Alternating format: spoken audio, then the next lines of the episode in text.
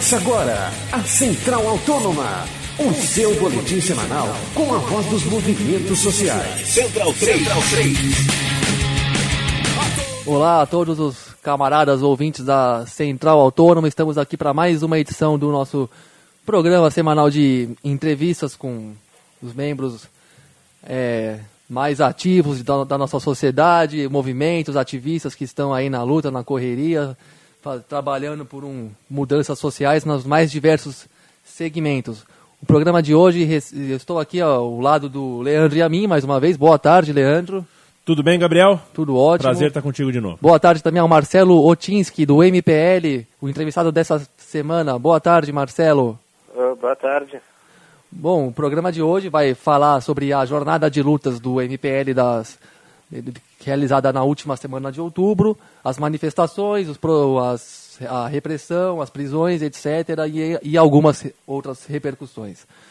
É, bom, em primeiro lugar, Marcelo, eu gostaria de te perguntar como é que você avalia a jornada de lutas do MPL realizada entre 28 e, 21 e 28 de outubro, com atos em diversas regiões periféricas da cidade pela tarifa zero e também por um transporte público melhor em, no aspecto mais geral. Ah, como é que você avalia essa jornada de lutas? Olha, olha, nossa avaliação na verdade é bem positiva, né? Acho que a jornada teve uma coisa muito bacana, que ela terminando num ato na sexta-feira pela tarifa zero, ela conseguiu reunir duas pautas que para a gente são muito importantes, né?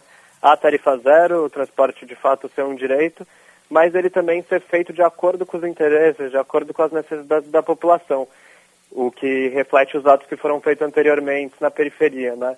que foram por volta de linhas, por transportes 24 horas, por extensões de linhas de metrô, enfim, questões que foram levantadas pela própria população sobre como devia ser o transporte nessas regiões. E, na verdade, a gente junta as duas pautas justamente porque tanto o fato de existir tarifa, quanto o fato de linhas serem trocadas, eh, serem cortadas, eh, de não ter ônibus 24 horas, todas as coisas que a população estava reclamando nos seus bairros, é consequência do transporte ser pensado como uma mercadoria e não como um direito, né? E nesse sentido a gente acha que a luta foi muito boa, que ela conseguiu ir para dentro dos bairros. Foi muito legal que na própria semana um pessoal em São Mateus, na Zona Leste, começou a se mobilizar também contra o corte de linhas. E na verdade a jornada não acabou, né? Amanhã, quinta-feira, vai ter ato no Campo Limpo, às 5 da tarde, e em São Mateus, os dois contra o corte de linhas que aconteceu na região. Marcelo, quem fala aqui é o Leandro. É, eu gostaria que você comentasse pra gente sobre é, o ato mais divulgado pela mídia do último dia 25 no centro de São Paulo, é, com todas aquelas escaramuças de rua, a polêmica agressão ao coronel, é, as prisões né, que é, literalmente aconteceram em cadeia, etc. O que você tem a comentar sobre isso? Olha, eu acho que o que a gente viu naquele dia muito bem é que está acontecendo uma escalada repressiva forte que a polícia prendeu, enfim, é, milha, muitos participantes da manifestação, né, que estava de fato procurando os manifestantes, é, o que foi bem complicado, né. É, o final do ato foi meio conturbado por conta disso. É, acho que é claro também o quanto a polícia agride as manifestações não por conta de qualquer evento, como o que aconteceu com o coronel, mas sim porque é a função da polícia, né? E isso acho que ficou mais claro pelo próprio fato da polícia ter começado a jogar bombas e perseguir os manifestantes depois do ato ter acabado, né?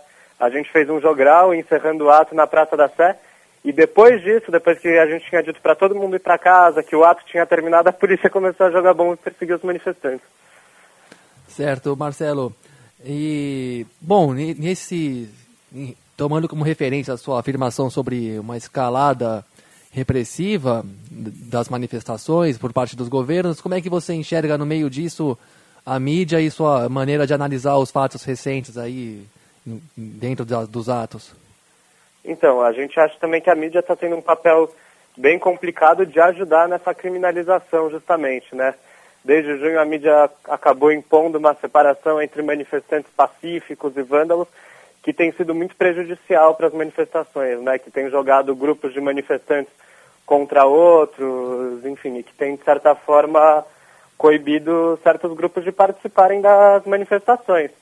É, como é o caso da polêmica com os mascarados, enfim, que agora está tendo diversas proibições do uso de máscaras em manifestações, inclusive, sendo que todo mundo que participa das manifestações, que já sofreu ameaça de polícia, sabe que, na verdade, é uma forma do manifestante se proteger, né?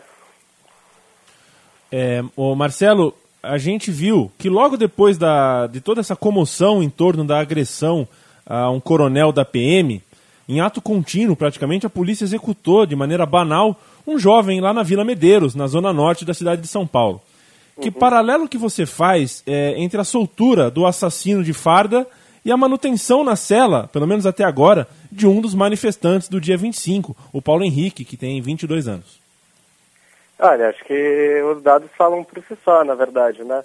Acho que o que, o que é importante a gente entender é que existe uma criminalização de fato, e que essa criminalização é, recai, cai em cima de quem está se manifestando, de quem está tentando mudar as coisas, de quem é pobre, daqueles que, a princípio, o sistema quer excluir, que a princípio são contrários a ele, né? É, isso que é complicado. Na verdade, isso não é nenhuma novidade, né? Em junho a gente viveu isso muito fortemente. Mesmo dentro da criminalização dos próprios manifestantes, a gente tem aqueles casos que a gente viu que tinha cenas explícitas do, de um filho de empresário quebrando a prefeitura, e esse rapaz foi solto no dia seguinte, enquanto uma mulher negra, moradora de ocupação do centro, ficou presa três meses por ter sido pega roubando material higiênico durante um ato, né? Então, acho que isso evidencia bem como, na verdade, é, o sistema judicial, nesse caso, serve simplesmente para atender certos interesses da sociedade, né? E seguir excluindo esses que já são os mais excluídos. Certo, Marcelo. Ainda falando sobre a questão da repressão e do Gostaria de que você contasse para a gente por como é que o, o que o MPL, por experiência própria mesmo, pode falar da ação policial quando as suas manifestações se realizam longe do centro, se realizam em bairros periféricos, como esses que foram feitos no Grajaú, São Mateus, em Boimirim, etc. Olha, é, a maioria dos atos foi tranquilo, na verdade, mas acho que no caso do Grajaú, é, é, bom relembrar que foi um caso especialmente interessante porque foi, na verdade, foi o único ato na periferia que teve repressão desses que aconteceram na jornada até agora, né? Mas a repressão de lá foi muito clara, na verdade, né? É, primeiro, os pirueiros das próprias empresas é, de ônibus, de perua, tentaram acabar com a manifestação e depois a polícia, sem que tivesse acontecendo qualquer grande problema na manifestação, foi lá e jogou um carro de polícia em cima dos manifestantes. A partir do momento que eles jogaram um carro de polícia em cima dos manifestantes e chegou a atropelar, de fato, os manifestantes, eles ficaram bravos, enfim, chegaram a bater no carro de polícia e depois a polícia usou isso como justificativa para iniciar o confronto. Então, na verdade, acho que esse caso é exemplar de como, na verdade, o confronto não acontece por algo, por uma postura específica na manifestação, por quebrar alguma coisa, etc. Acontece quando existe interesse por parte da burguesia, por parte da polícia, de reprimir uma manifestação.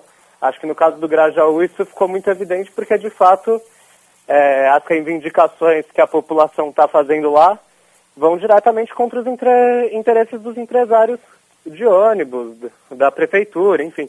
Exigiriam um gasto a mais com o transporte público das pessoas, o que eles de fato não mostraram que não têm interesse em fazer.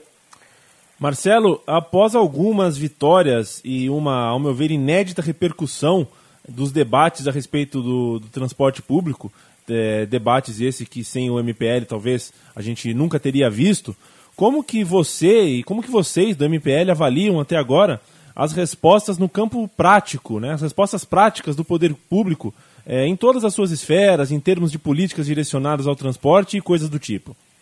Olha, na verdade a gente tem uma avaliação bem negativa quanto às respostas que foram dadas até agora.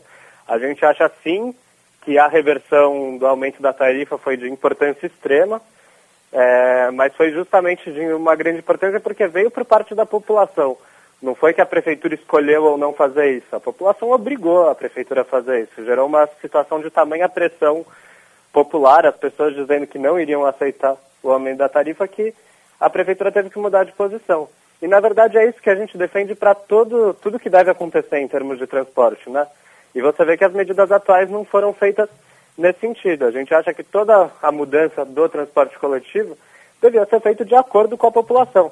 Então, o corte de linhas, a prefeitura pode até justificar que tecnicamente é melhor isso, que pode ser mais barato, não sei o que é, mas acho que o grande problema é esse, né? Em nenhum momento o usuário foi perguntado se ele quer esse corte de linhas, né? E o que a gente está vendo é que, obviamente, o usuário não quer esse corte de linhas, não quer ter que pegar mais de um ônibus quando ele faz o trajeto que ele faz com um ônibus, etc. É, e, no geral, a gente também tem a avaliação que todas as medidas que estão sendo tomadas pela Prefeitura, por mais que elas tenham alguns dados positivos, como é o caso das faixas exclusivas de ônibus, enfim, elas também não são medidas que confrontam diretamente o interesse desse empresariado, né? Pelo contrário, é uma medida conciliatória de certo sentido. Tanto é que você não vê a, prefeitura anunciando que vai fazer, que vai colocar mais ônibus em circulação, que vai fazer mais linhas circulando dentro da periferia, coisas que iriam justamente contra esses interesses dos empresários. Certo, Marcelo, até pelas indicações que você nos coloca aqui, como é que o MPL vai pretende trabalhar nos próximos tempos, se mobilizar, se organizar e quais serão as pautas mais, é, digamos, mais trazidas ao debate pelo movimento também, além do projeto de tarifa zero, é claro? Olha, na verdade a MPL sempre se organizou do mesmo jeito, né? A gente sempre esteve nas periferias, junto com os movimentos sociais, nos colégios públicos, com as associações de moradores, sempre discutindo em cada região o que as pessoas querem do transporte nessa região e tentando fazer uma mobilização por conta disso, sempre com a pauta da tarifa zero também, como eu estava falando no começo. É, então não é, na verdade, uma coisa que o MPL traz, é uma coisa que a população traz. É, mas acho que o que a gente pode ver do atual momento, pelas próprias políticas que estão sendo feitas pela prefeitura e pela reação da população nos bairros, como eu falei que é o caso de São Mateus, que o pessoal de lá autonomamente, espontaneamente começou a se manifestar contra o corte de linhas, eu acho que o grande ponto dos próximos tempos vai ser sim o corte de linhas, né?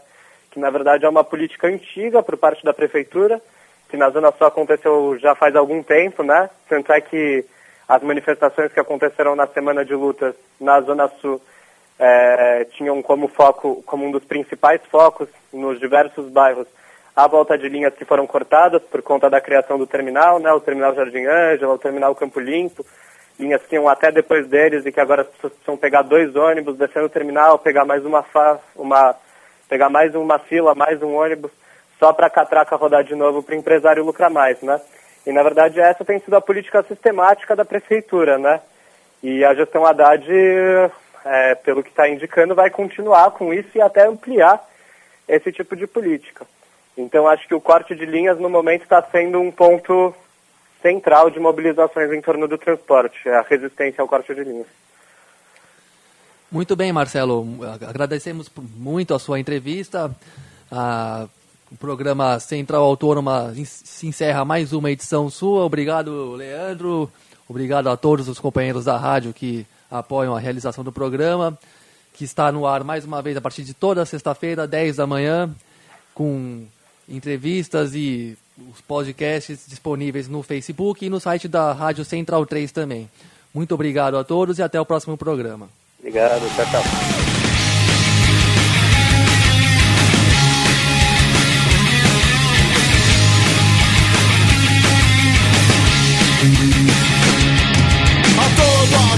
Sem faca nem bandeira,